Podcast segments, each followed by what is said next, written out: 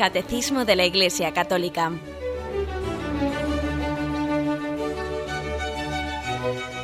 Un programa dirigido por Monseñor José Ignacio Munilla, Obispo de San Sebastián.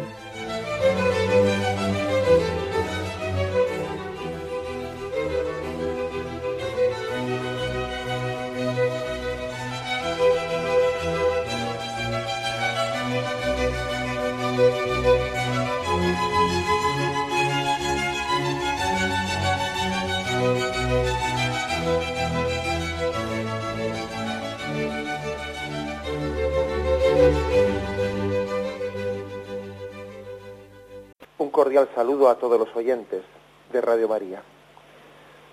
Un día más, con la gracia del Señor, proseguimos el comentario del Catecismo de nuestra Madre la Iglesia. Estamos en el punto 1391, habíamos dejado ahí el comentario, es la parte final de la explicación del sacramento de la Eucaristía y en concreto entramos en un apartado que tiene por título Los frutos de la comunión después de que habíamos explicado en programas anteriores, pues algunas indicaciones que nos da la Iglesia para comulgar adecuadamente, cómo prepararnos a ella, lo que era el ayuno eucarístico, pues lo que era recibir la comunión bajo las dos especies, en, en algunas ocasiones particulares. Bueno, después de algunas indicaciones de, ese estilo, y que ya están concluyendo lo que ha sido un poco la presentación de la teología, eh, de toda la riqueza espiritual que se nos da en el sacramento de la Eucaristía, banquete, sacrificio, presencia de Cristo entre nosotros, ahora parece que concretamos, aterrizamos en lo, en lo más práctico, como si fuese un poco, bueno, en las consecuencias para nosotros. Se presenta, después de haber presentado la, la, Eucaristía en toda su riqueza, al final uno dice, bueno, ¿y, de esto qué recibo yo? ¿En qué se traduce en mí eh, al recibir la Eucaristía? Y por eso tiene como título Los frutos de la comunión.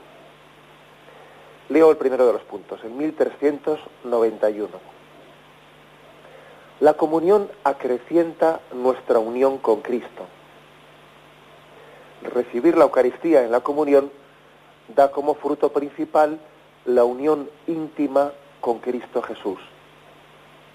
En efecto, el Señor dice, quien come mi carne y bebe mi sangre habita en mí y yo en Él. La vida en Cristo encuentra su fundamento en el banquete eucarístico. Lo mismo que me ha enviado el Padre que vive y yo vivo por el Padre, también el que me coma vivirá por mí. Lo dejamos aquí, luego haremos la segunda parte ¿eh? de, este, de este punto. Por lo tanto, primera afirmación y de una gran importancia, la comunión, la Sagrada Comunión, la comunión eucarística acrecienta nuestra unión con Cristo, acrecienta la intimidad con Jesucristo. Esto lo primero que hace es recordarnos que, nuestra espiritualidad, nuestra espiritualidad tiene como, como fin principal la intimidad de unión con Dios, porque es que tenemos que, que comenzar un poco llamando la atención sobre la posibilidad de que muchos cristianos vivan o vivamos, ¿eh? vivamos una religiosidad que no se haya planteado seriamente esto de que nuestro, la finalidad sea la unión íntima con Cristo, que eso le parece intimismos propios de algunas religiosas que, que, van de místicas, ¿no? Y, y, bueno, es posible que muchos, muchos cristianos, igual sin haberlo dicho así tan explícitamente, ¿no? sin haberlo pensado así de una manera a propósito, pero piensan que la religiosidad pues es una sencillamente pues una una relación que se tiene con Dios para pedirle cosas que necesitamos y bueno pues para obtener de él las cosas que el hombre que es pobre que es se siente impotente pues necesita ojo porque lo primero que hay que decir es que tenemos el peligro todos tenemos el peligro ¿eh? de, de olvidar que el, el objetivo principal, la razón de ser principal de una verdadera religiosidad, de una verdadera espiritualidad, es la comunión íntima con Dios. Entonces, si olvidamos eso, no entenderemos nunca la Eucaristía. Porque, claro, uno dice, eh, el que olvida eso y piensa que lo importante de, o sea, la, finalidad de la religiosidad, pues es presentarse ante Dios eh, suplicándole los dones y los bienes que el hombre necesita y, se queda ahí, se queda ahí. Puede perfectamente pecar de tener una religión pues de tipo exteriorista, no sé si esa palabra es correcta, pero bueno, una religión que no llega a calar en la intimidad, que no es un tú a tú, sino que es, yo principalmente quiero los dones de Dios. Y me centro en pedir los dones de Dios, en vez de centrarme en tener unión íntima con el que da los dones. Lo principal de la, de la religiosidad no son los dones de Dios, sino el Dios que da los dones. ¿Eh? Eso que muchas veces hemos dicho de los hijos, ¿no? Pero bueno, ¿estos que me quieren? ¿Por la paga o me quieren por mí? ¿Qué quieren? ¿La paga que da la madre o el padre? ¿O al padre o la madre que da la paga? Vamos a ver, ¿qué, qué, cuál de las dos cosas buscan? Bueno, pues eso también eh, siempre tenemos que estar atentos frente a esa tentación de cosificar, ¿eh? cosificar nuestra relación con Dios. No estamos, por tanto, hablando de eh, pues una especie de como si fuese una especialización de algunas religiosas contemplativas que parece que nos hablan de la unión esponsal y de la unión mística y no, no, eso no es ninguna especialización de alguna persona que tiene un carisma especial. Es, es vocación común de todos los cristianos. Todos estamos llamados a tener una relación íntima, personal, de amistad, esponsal, filial, con Dios nuestro Señor. Entonces, la, la, comunión viene a alimentar eso. Y difícilmente se va a entender bien lo que es comulgar si uno olvida esto. Y si uno se piensa, pues que, pues eso es lo que he dicho antes, cosifica su relación con Dios, la cosifica en el sentido de que va a pedirle a Dios cosas. Quien tiene esa visión cosificada de la relación con Dios, pues yo creo que incluso debe de pensar que la comunión es un poco un exceso. Porque claro, para pedirle a Dios para pedirle a Dios una serie de cosas, pues no hace falta tener tanta intimidad con Él como para poder comulgar ¿no? y recibirle en nuestro interior. Es algo así como lo que debió de, pensar aquel centurión eh, que le dijo al Señor, Señor, yo no soy digno de que entres en mi casa, basta que digas una palabra y mi criado quedará sanado, pero, es decir, le parecía aquel centurión que era excesivo, que no era necesario, pues eh, el, que el Señor entrase en su casa para sanar a aquel criado. Y tenía razón, claro, es que tenía razón. El centurión cuando le decía aquello a Jesús era excesivo. Pero claro, Jesús, sin embargo, no quería limitarse a curar a aquel enfermo. Aquella curación del enfermo era un signo de, de la intimidad que Dios quería tener con, con ese hombre, con esa familia, con ese centurión. Por eso el Señor no quiere darnos los dones a distancia, quiere venir Él a tener intimidad con nosotros, a hacer comunión con nosotros, a tener amistad con nosotros. Para dar cosas, para dar dones determinados, no hace falta acercarse tanto, basta enviarlos, permitidme la expresión así un poco provocativa, basta enviarlos por paquete express, se le envía uno y ya está, y yo no me muevo desde donde estoy. No hace falta que vaya yo a su casa a cenar con él. Le envío, le envío un paquete, ya está. Pero es que claro, es que Dios no, Dios no se limita. Es que su, el objetivo de su vida no es darme un don, sino es dárseme él como don. Incluso fijaros que, que a veces cuando pedimos, Señor, danos tu gracia, cuando decimos eso de darnos tu gracia, podemos imaginarnos equivocadamente que es, no sé, como si la gracia fuese una cosa, ¿eh? como si fuese, no sé, no sé cómo nos imaginamos que es eso, Señor, danos tu gracia. Igual a veces no lo podemos imaginar incorrectamente, la imaginación nos puede jugar una mala pasada. Como si su gracia fuese, pues no sé, una energía que sale de Dios, una energía, una especie de, no sé qué, ¿eh? un, ente que Dios envía. No, no, si la gracia de Dios no es una cosa que Dios envíe. La gracia de Dios es, es su, su intimidad, su amistad, su comunión con nosotros. Decirle a Dios, danos tu gracia, es tanto como decir, Señor, ven a nosotros, queremos tener intimidad contigo, danos tu amistad, acompáñanos en el camino, o sea, eso es la gracia de Dios. No pensemos que la gracia de Dios es algo que Dios me da estando Él arriba y yo aquí abajo, no, la gracia de Dios es la comunión que Él tiene con nosotros. Bien, con todo esto estoy subrayando esto de la afirmación primera de que la comunión tiene como finalidad, el fruto principal de la comunión es acrecentar la unión íntima con Cristo. Y que esto es fundamental, que, que si no entendemos esto, nos hemos quedado un poco en la superficialidad del cristianismo.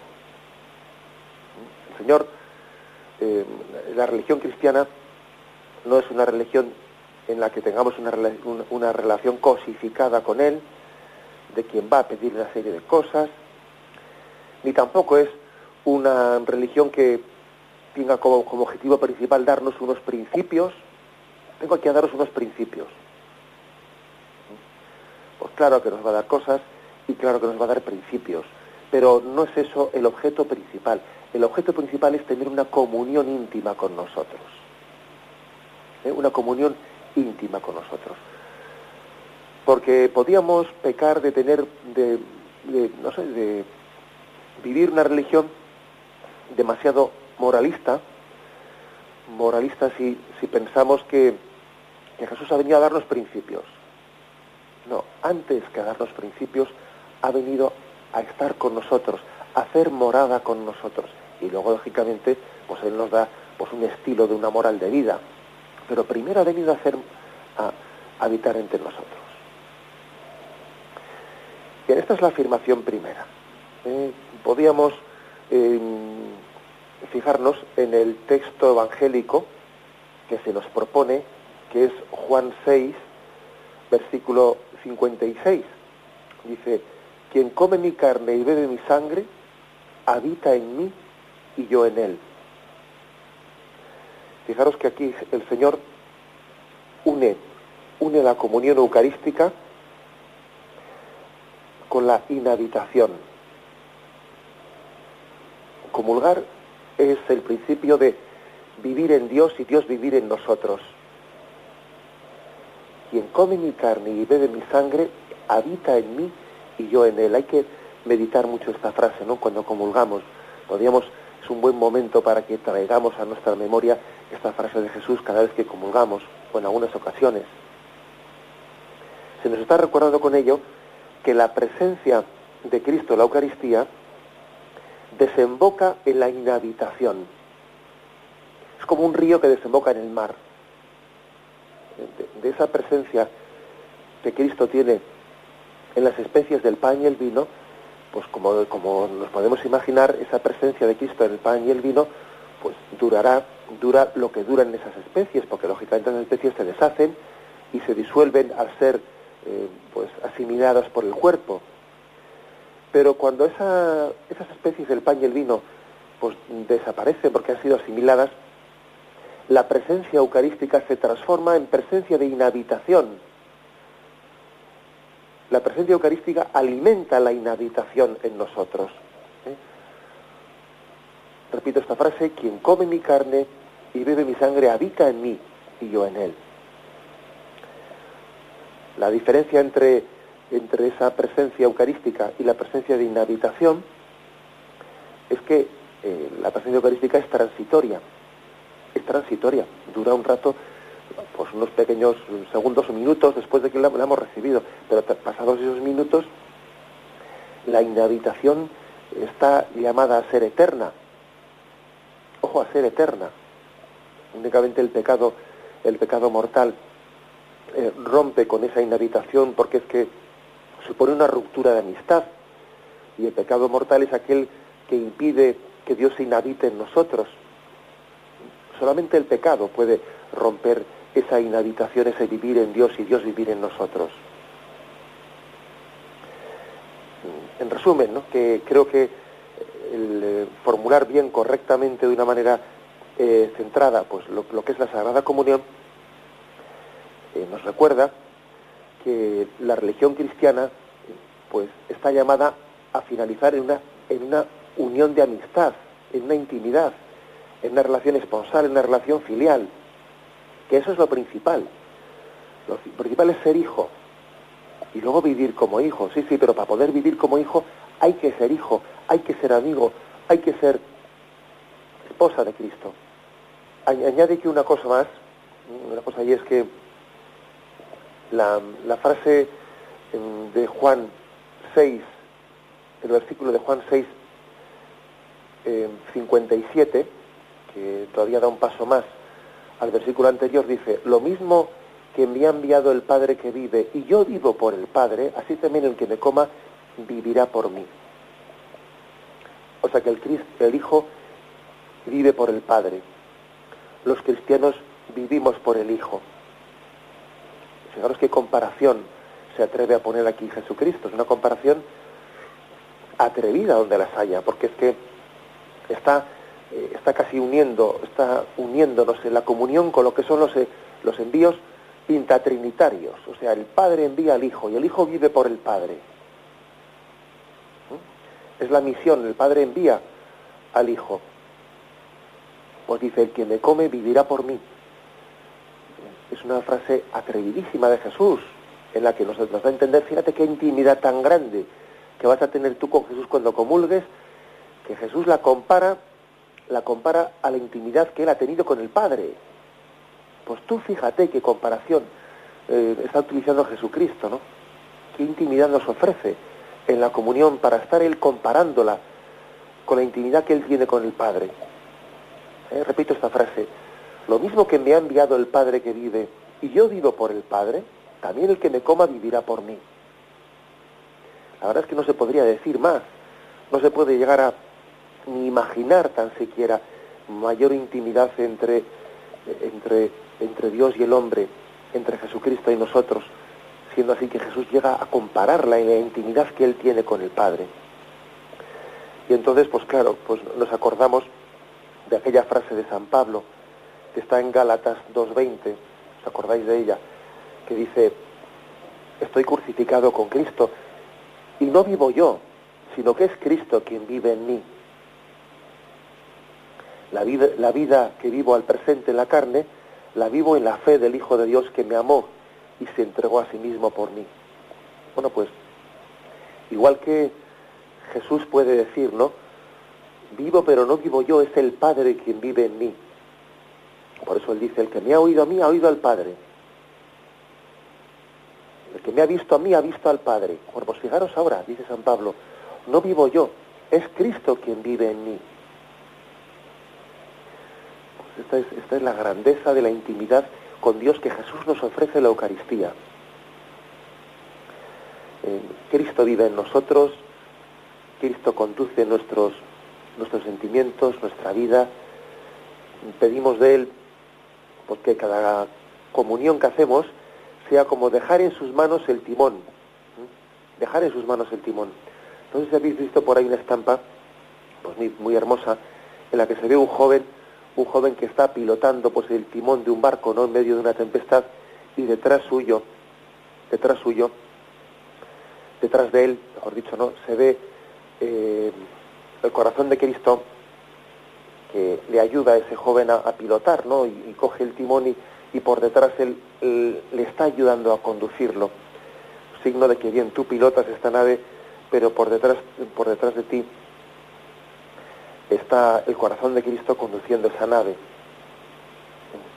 Bueno, pues esto es, esto es lo que queremos aquí significar. Mm, vivo yo, pero no soy yo, sino que es Cristo quien vive en mí. Él conduce nuestra vida. Le dejamos el timón en sus manos. Cada vez que comulgamos, comulgar bien es como un acto de decir, Señor, sujeta el timón. Eh, yo pongo la mano sobre él, pero estoy, tengo la firme confianza de saber que tú sujetas este, este timón, tú conduces, ¿no? Tú quieres que, tú quieres que, que yo lleve el volante, pero, pero yo sé que ese volante está sujetado por una mano providente, por, por una mano providente que el Padre traduce en el don del Espíritu Santo para que guíe esta vida y ese don del Espíritu Santo se me está dando especialmente en el sacramento de la Eucaristía. Bueno, esta es por lo tanto una afirmación primera. Como podéis observar, pues eh, lo primero que nos dice el catecismo de la, Iglesia Católica en cuanto a los frutos de la comunión. Aquí vamos a, lo, esencial primero. Primer fruto clave de la, de la comunión, la intimidad con Jesucristo. Ser una sola cosa con Él. No vivo yo, sino que es Cristo quien vive en mí. de la presencia eucarística se pasa a la presencia de inhabitación. El que come mi carne y bebe mi sangre habita en mí y yo habito en él. Primer fruto, pues, la intimidad, la, amistad, la comunión íntima. Lo reflexionamos y seguimos enseguida. habíamos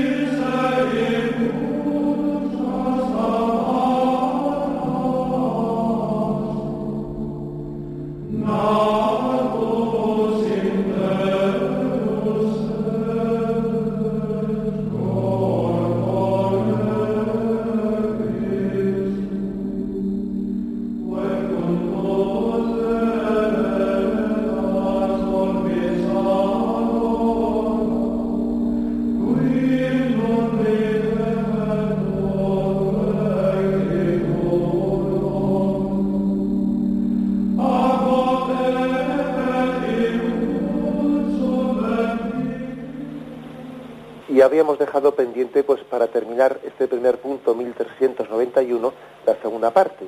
¿eh? después de, que el catecismo nos pone ese texto de Juan 6, 56 y 57, después añade, cuando en las fiestas del Señor los fieles reciben el cuerpo del Hijo, proclaman unos a otros la buena nueva de que se dan las arras de la vida, como cuando el ángel dijo a María de Magdala, Cristo ha resucitado. Y aquí que ahora también la vida y la resurrección son comunicadas a quien recibe a Cristo. hay una referencia, pues, a aquella, mm, aquel encuentro de aquella mañana de Pascua, en la que se dio una gran, una gran noticia, ¿no? Cristo ha resucitado era una noticia que conmovía, eh, conmovía al mundo, conmovía los cimientos, no lo transformaba todo. Cristo vive. Bueno, pues ahora también hay que decir que cada vez que comulgamos es como si se nos diesen las arras de la vida eterna. Cristo vive, aquí le tienes vivo, resucitado. Son las arras de la vida, como dice aquí. Sabéis que las arras son un adelanto, ¿no? Las, las arras son es como algo que, adelanta y al mismo tiempo como si trajese al tiempo lo que se nos va a dar plenamente. ¿Mm? Es como un adelanto, estas son las arras de lo que está por llegar. Esto es, pero todavía además se te anuncia de que aquí no está todo, lo vas a tener en plenitud. Bueno, esas son las arras. Esas arras eh, nos recuerdan que la esencia de, la vida cristiana es una vida eh, resucitada. Y nosotros tenemos, tenemos una confianza muy grande a la hora de decir, voy a recibir una, la carne de Cristo resucitada. Es como, en medio de esta carne mortal que tengo, en medio de esta condición mía eh, que es corruptible totalmente, voy a unirme con una carne eh, resucitada, y entonces yo sé que lo que es la vida eterna, que será una resurrección sin corrupción, sin muerte, aquí estoy recibiendo un adelanto de ello. En esta vida estamos sujetos, nuestra corporalidad, nuestra materialidad, está sujeta a una ley implacable que es la de nacer, crecer y morir. Todo lo material tiene un desgaste. Primero, por el hecho de ser material. Segundo, porque encima el mismo pecado lo ha corrompido más. Aquí todo es corruptible, todo es corruptible. Eh, precisamente la vida eterna tiene esa gran diferencia, ¿no? En la vida eterna es mm, todo lo material ha sido ha sido asumido, ¿eh? ha sido asumido, ha sido transformado en una creación nueva que no es corruptible, que no es corruptible. Bueno, pues eso eso comenzamos a recibirlo ya en la comunión. Porque eso que recibes en la comunión es ya carne resucitada, es vida eterna, no corruptible, no corruptible. Entonces, comulgar el cuerpo de Cristo es un proceso muy, muy importante, porque lo mismo que decimos en esta vida, ¿cuántas veces lo hemos oído, no? Eh, la manzana podrida estropea a las demás. Bien, la manzana podrida estropea a las demás, es verdad pero eh, la manzana resucitada, la carne resucitada de Cristo, sana nuestra carne mortal. La gran diferencia es que nuestra carne mortal no corrompe la carne resucitada de Cristo, porque, porque nuestro pecado no, no tiene fuerza frente a la gracia de Cristo, sino que es su carne resucitada la que sana la nuestra. Aquí se invierte el principio, no es la, la manzana podrida la que estropea a otras, sino que es la carne resucitada la que sana la nuestra es un pequeño adelanto del cielo. Son las arras de la vida eterna, las arras de la resurrección, las que se nos comunican en Cristo en la comunión. Es un momento pues de intimidad pues para decirle al Señor, Señor, yo sé que en esta vida estoy sujeto a pues a la corruptibilidad. Yo ya veo que mi cuerpo pues va teniendo goteras, yo ya veo que, que todo que todo lo material aquí se va a quedar, ya lo sé, pero al recibirte a ti en la comunión, recibo las arras de lo que va a ser mi vida eterna para siempre. Y pongo en ello mi corazón. Y no soy tan tonto, ¿no? De, como decía el Evangelio recientemente, que no, se, que no se os embote la mente en la espera de Cristo cuando venga en gloria, que no se os embote la mente, es decir, que no cometamos el error de poner el, el, deseo, el corazón y el afecto en lo corruptible, en lo que aquí se va a quedar, aquí, aquí se va a pudrir. No, tú pones el corazón en lo que no se va a pudrir, donde la herrumbre no tiene, ni la polilla tiene fuerza contra ello. Distingue en tu vida lo que es corruptible de lo que es incorruptible. Y fíjate que lo incorruptible es la Eucaristía, es la presencia de Cristo resucitado, es las arras de la vida eterna. Esta es la, afirmación tan hermosa ¿no? que nos hace esta, esta segunda parte de este, de este punto 1391. Lo reflexionamos brevemente y pasamos al siguiente punto en 1392.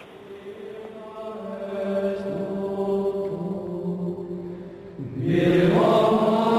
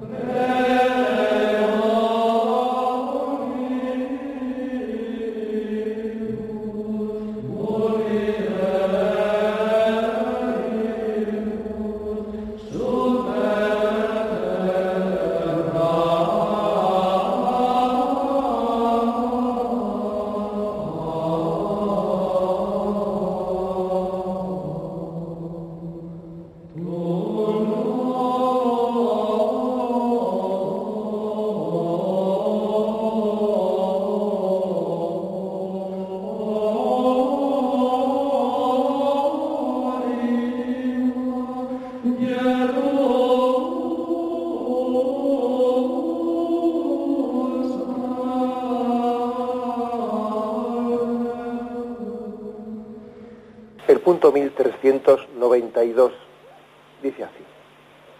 Lo que el alimento material produce en la vida corporal, la comunión lo realiza de manera admirable en nuestra vida espiritual. La comunión con la carne de Cristo resucitado, vivificada por el Espíritu Santo y vivificante, conserva, acrecienta y renueva la vida de gracia recibida en el bautismo. Este crecimiento de la vida cristiana necesita ser alimentado por la comunión eucarística, pan de nuestra peregrinación, hasta el momento de la muerte, cuando nos sea dada como viático. Bueno, yo creo que hay dos afirmaciones principales en este punto 1392. Una, primero una comparación que pone, lo que es el alimento material para la vida corporal es la Eucaristía para la vida espiritual. Miramos una cosa y miramos la otra. Todos sabemos lo que es el alimento corporal, el alimento material para la vida corporal. Todos sabemos lo que es. nuestro cuerpo reclama comida. Incluso aunque esté de descanso, ¿eh? porque uno dice, bueno, es que ahora, ahora no trabajo, ahora estoy unos días de descanso, ahora estoy retirado, ahora estoy tal. Sí, sí, pero tienes que comer diariamente. Aquí el cuerpo reclama comida aunque esté trabajando o aunque esté descansando. No, no se puede mantener el cuerpo sin, sin alimentarlo. Es una, vamos, es una necesidad continua. Un cuerpo que nos alimenta, pues entra en la inanición. Bueno, pues eso mismo ocurre en la vida espiritual que a veces caemos en, ese riesgo de entender que la vida espiritual hay que alimentarla en ciertos momentos determinados de nuestra vida y tal y cual, pues es un gran error, ¿eh? Un gran error. No digamos nada como aquellos que dicen, eh, sí, yo cuando era joven ya asistía a muchas misas. Y dicen, no, pues sí que se ha enterado usted de algo. ¿eh? Sí que se ha enterado usted de algo porque es que mm, el alimento del alma pues tiene que ser continuo, de la misma manera que el alimento del cuerpo es continuo y uno no respira de vez en cuando, y uno no come de vez en cuando, sino que pues, se alimenta continuamente. Lo primero pues que nos sugiere, nos sugiere esta comparación entre alimento del cuerpo y alimento del alma es el grado de necesidad ¿eh? y, y también insistiendo mucho en que ese, ese alimento debe de ser continuo, constante, regular, ¿eh? regular, es decir, que no, no puede ser lo cojo, lo dejo, empiezo, lo dejo a medias, cosa muy frecuente en la vida espiritual, cosa con que con mucha frecuencia, por desgracia, ocurre entre nosotros, ¿no? Y es que cada vez más, además, porque yo creo que estamos en una generación, en una generación, una cultura que se caracteriza en gran medida por, ser muy voluble, muy voluble, ¿no? Y por funcionar, porque funciona por, por calentamientos y por enfriamientos, ¿no? Es como la bolsa, que sube y que baja. Pues a veces es así. O sea, parece que nos comemos el mundo, luego nos quedamos vacíos y, nos falta una regularidad en nuestro seguimiento de Jesucristo. Nos falta una regularidad. También porque a veces tenemos una, una forma de relacionarnos con Cristo demasiado ligada a lo sentimental. Y entonces hay personas que, que cometen el error de supeditar su relación con Jesucristo pues por en, lo que sus sentimientos perciben, ¿no? Que ahora siento esto y me acerco, luego como no lo siento yo, me voy a relacionar con Dios dependiendo de cómo lo, cuando lo sienta, cuando salga de mí. Y es casi supeditar, supeditar la relación con el Señor a, pues, podríamos decir, a la falta de estabilidad emocional. Oiga, mire usted, yo tengo que relacionarme con Jesucristo independientemente de que esté de subidón, estoy de bajón, estoy... En la relación con Jesucristo tiene que ser regular y constante y no podemos hacerla, no podemos supeditarla a mi estado anímico, a mi estado sentimental, que no. Eso es muy frecuente, que muchas personas supeditan eh, la relación con el Señor a sus cambios de estados de ánimo. Entonces, ¿qué pasa? No podía, decir, no, podía decirme uno. Entonces, la relación con Jesucristo hay que hacerla meramente por un, o sea, no algo que salga de tu corazón, sino algo meramente que sea por un precepto exterior, por una especie de, de imposición de una norma de vida, que no, que no es eso tampoco, no es eso. Pero sí que es verdad que también debe de existir pues una regularidad, incluso un plan de vida, un plan de vida que regule también mis altibajos. O sea, que yo mismo me discipline, me ponga también una pauta, me ponga una pauta en la que yo también, mi relación con Jesús, tenga un criterio, no esté únicamente dependiendo de, de si ahora me llama o no me llama, me dice, no me dice, que todo eso es muy subjetivo, que eso es casi hacer depender de mi estado anímico, de mi, de mi estado de ánimo, la relación con Jesús. Y la relación de Jesús, con Jesús es más profunda que mi estado de ánimo. Es más profunda que mi estado de ánimo. Cuando yo estoy con un ánimo muy alto, Jesús está conmigo y quiere estar conmigo. Cuando yo estoy con un estado de ánimo decepcionado, que no, no tengo ganas de estar con nada, Jesús sí tiene ganas de estar conmigo. Cuando estoy en un estado que lo que estoy es olvidado de Jesús, Jesús quiere estar conmigo. O sea, no supeditemos nuestra relación con Jesús a nuestro estado de ánimo. Él siempre quiere estar conmigo. Yo creo que esta es la, primera sugerencia que se puede hacer de esa comparación entre el alimento material del cuerpo y el alimento mm, espiritual del alma, ¿eh? que es la Eucaristía. O sea, necesitamos comer siempre, siempre, no a veces, no, no, no, no cuando, no, siempre. La segunda afirmación dice, la comunión con la carne de Cristo resucitado vivifica, perdón, vivificada por el Espíritu Santo y vivificante, aquí dice tres cosas. Conserva, acrecienta y renueva la vida de gracia recibida en el bautismo. Tres cosas, ¿eh? Conserva, acrecienta y renueva. Tres matices. Conserva, pues porque es que estamos rodeados de montones de enemigos de nuestra vida espiritual y necesitamos defendernos frente, eh, defender eh, la vida de gracia frente a tantos, a tantos enemigos de la vida espiritual. O sea, yo creo que no, que, no es no es ser pesimista ni nada por el estilo, eh, pues el, caer en cuenta, hacer una lectura de que, de que esta vida, la vida mundana, nos roba, fácilmente nos roba la vida de gracia, nos la roba, nos quita la intimidad con Cristo. Entonces, necesitamos conservarla, y luchar por conservar esa, esa intimidad con Cristo. Igual que también un padre tiene que hacer un esfuerzo muy grande por, por conservar la intimidad de la familia, porque se da cuenta de que, de que la calle pues, puede hacer, puede, le puede robar a sus hijos, y puede ocurrir que sus hijos terminen teniendo su lugar de educación más en la calle que en la casa.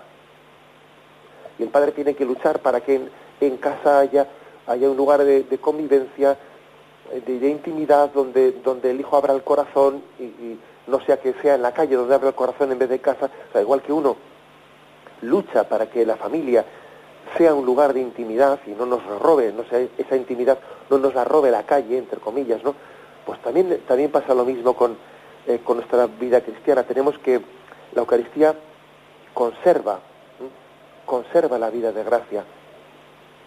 Segundo, la acrecienta, porque aquí no vale con conservar una cosa, es decir, la relación con Jesús eh, o está en aumento o está en retroceso. En la vida espiritual no se puede estar, aunque nos parezca lo contrario, ¿eh? no se puede estar estabilizado. ¿eh? estoy estabilizado, no. El que, el, que, el que no crece, pues está decreciendo. Esto es como la bici. En la bici o vas para adelante o vas para atrás, pero quieto no puedes estar quieto no puedes estar porque enseguida pones el pie en el suelo. En la vida espiritual no crecer es retroceder. Esto es bueno que lo que nos demos cuenta, aunque uno, uno nunca puede ser, nunca, nunca puede pretender ser el, el que evalúe, ¿eh? el que evalúe si voy para adelante y tal, o sea, porque la verdad es que no somos jueces de nosotros mismos y uno no puede autoevaluarse, pero es cierto que tenemos que darnos cuenta de que en la vida espiritual estamos llamados a crecer. Y es una anomalía, pues que uno, pues que, en su vida espiritual diga, pues yo, pues yo antes eh, he tenido momentos en mi vida espiritual que veo que, voy en retroceso porque yo antes rezaba, ahora no rezo, antes tenía una, amistad con el Señor que ahora no tengo, etcétera, etcétera. Pues eso, como os podéis imaginar, es una anomalía, es una anomalía. ¿eh? Una anomalía porque la amistad tiende a un crecimiento continuo. La amistad debe ser alimentada. ¿eh? Y tercero, primero dicho, conservar. Segundo, acrecentar. Tercero, renovar. Claro, porque el caso es que cuando digo renovar, no es únicamente acrecentar, es que es darnos cuenta de que la relación con Cristo tiene en cada momento la peculiaridad de la situación en la que uno está. Y cuando uno era un niño, pues tiene una, una relación infantil con el Señor. Y cuando uno pues eh, ya es un joven, necesita tener un tipo de relación con Jesús que dé, que dé respuesta también a su, a, su forma, a sus dudas y a su situación nueva. Y pues la fe de la primera comunión, la relación que tenía con Jesús, pues ya se le queda pequeña, pues igual no le valdrá ya el Jesucito de mi vida. Es como si la chaqueta se le quedase pequeña. Y si no tiene, y si no se ha renovado en su relación con Cristo, pues le, puede ocurrir que, que, que, se sienta incómodo con una con unas formas exteriores que eran propias más infantiles, y entonces ese joven se aleja de la fe. Y cuando uno es adulto, lo mismo. Y luego cuando, por ejemplo, ha enviudado, pues lo mismo, igual también una persona que ha enviudado tiene que renovar, eh, renovar su espiritualidad porque se da cuenta que en ese momento también ha cambiado eh, eh, su vida y necesita también como adaptar ¿no? su relación con Jesucristo a ese nuevo estado el niño como niño, el joven como joven, el adulto, eh, la persona que ha enviudado. O sea, es decir, hay que renovar mi forma de relación con Jesucristo desde la situación en la que me encuentro con mi, en mi vida. Por eso que he dicho tres cosas, ¿eh? Que la comunión con la carne de Cristo resucitado conserva, acrecienta y renueva la vida de gracia. ¿eh? Son tres cosas que que la comunión nos ayuda a hacer, a conservar frente a los enemigos que nos roban la vida espiritual, a acrecentar, porque estamos llamados a que, la, amistad cada vez sea más fuerte, a renovarla, a, adaptarla a la situación desde la que vivo. Y termina este punto 1392 haciendo otra afirmación más, la segunda, que es este crecimiento de la vida cristiana necesita ser alimentado por la comunión eucarística, pan de nuestra peregrinación, hasta el momento de la muerte cuando se nos da como viático. Aquí hay una, eh, se subraya una, una, idea que creo que es muy, muy enjundiosa, que es presentar la Eucaristía como pan de la peregrinación de la vida. Hay una clara evocación del maná, el maná que condujo al pueblo de Israel por el desierto. Igual que el pueblo de Israel, pues no, no hubiese podido pasar aquella prueba del desierto. Sin aquel alimento tampoco nosotros podemos pasar por el desierto de la vida sin el, sin el pan eucarístico que nos alimenta. No tengamos, eh, no tengamos eh, reparo o complejo en calificar también a esta vida de desierto de la vida, porque es cierto, es un desierto, un desierto en el que, en que surgen muchas dificultades, en el que uno busca el oasis en el desierto. El oasis en el desierto es la Eucaristía. Es la Eucaristía que hay que saber buscar, porque verdaderamente hay espejismos también, igual que se dice que en el paso del desierto hay espejismos y a veces se nos, eh, la, vista eh, nos sugiere oasis donde no los hay, y uno se lanza al oasis y resulta que muerde en ese oasis y muerde arena, eh, también en esta vida se nos sugieren oasis donde no los hay. Y uno se lanza allí y piensa que está allí obteniendo, obteniendo la felicidad y, se da cuenta que, no la hay. Que es un, es un momento de placer que como un espejismo le ha ofrecido felicidad y no había tal. Y no había tal, era un espejismo. Es decir, el paso del desierto nos tiene que, eh, en él necesitamos, ¿no? necesitamos ser fortalecidos con el con el pan de la peregrinación, por el oasis de la vida, que es Jesucristo sin, sin dejarnos engañar por los falsos o por las falsas percepciones de lo que es el alimento de la vida. Peregrinación para el camino. ¿eh? Sobre todo, además, esta peregrinación para el camino queda especialmente significada cuando en el momento de la muerte se nos da la Eucaristía como viático. Como viático. Eh, quizás hoy en día le hemos quitado mucha solemnidad a la forma en la que se da el viático. ¿eh? Muchos oyentes quizás, especialmente los más mayores, seguro que estarán recordando pues cuando en su, su pueblo, en su contexto han visto cómo el viático era repartido de una manera muy muy solemne. ¿eh? llevarle el viático a un enfermo a una casa pues era algo que era muy solemnizado por una procesión por, por las calles del pueblo, etcétera.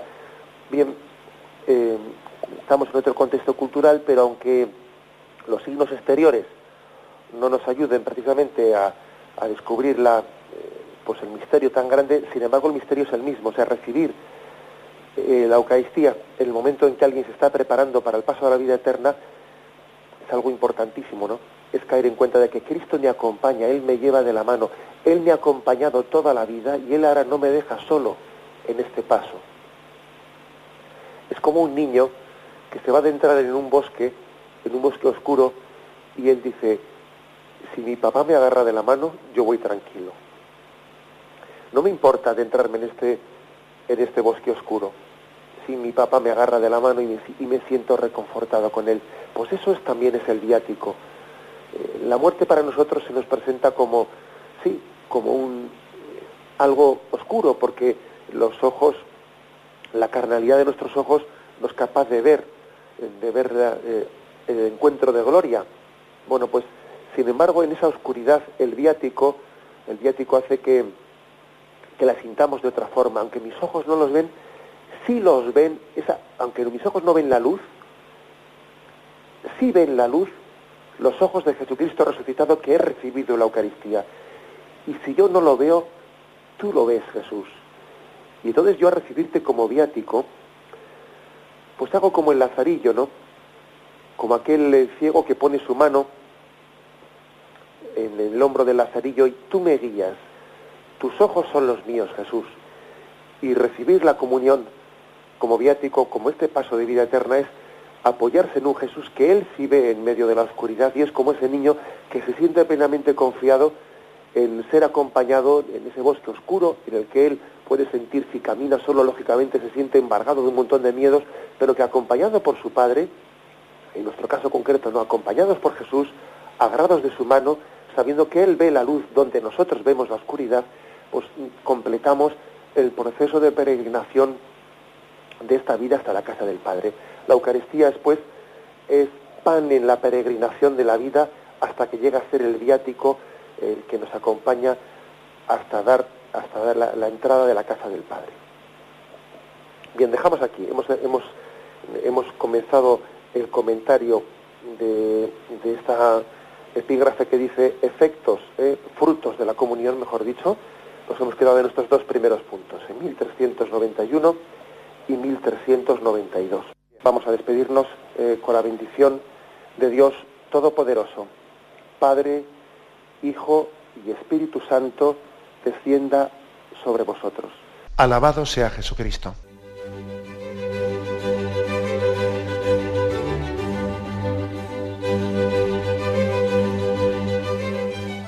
Finaliza el Catecismo de la Iglesia Católica, un programa dirigido por Monseñor José Ignacio Munilla, obispo de San Sebastián.